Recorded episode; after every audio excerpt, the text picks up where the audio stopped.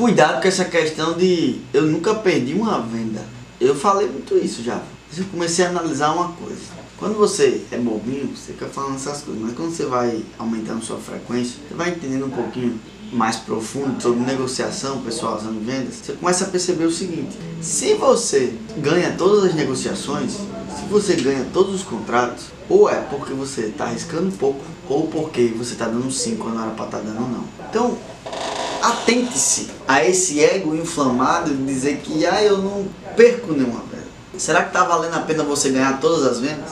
Será que no quadrante da negociação você está fazendo vendas que são vantajosas e vendas que exigem um nível de negociação baixo? Por quê?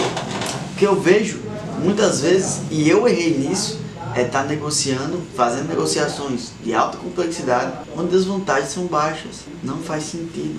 Sua empresa foi criada para ter lucratividade. E como é que eu vou ter lucratividade?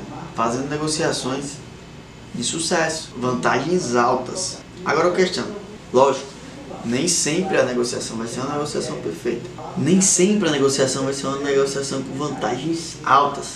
Nem sempre. Só que não é por causa disso que você não vai deixar de focar no que tem que ser focado. Então, esquece essa parada de ganhar todas as negociações e foca em fazer o jogo do ganha-ganha-ganha, onde todo mundo ganha. Não esquece de você, não esquece do cliente também. Fechou? Tamo junto.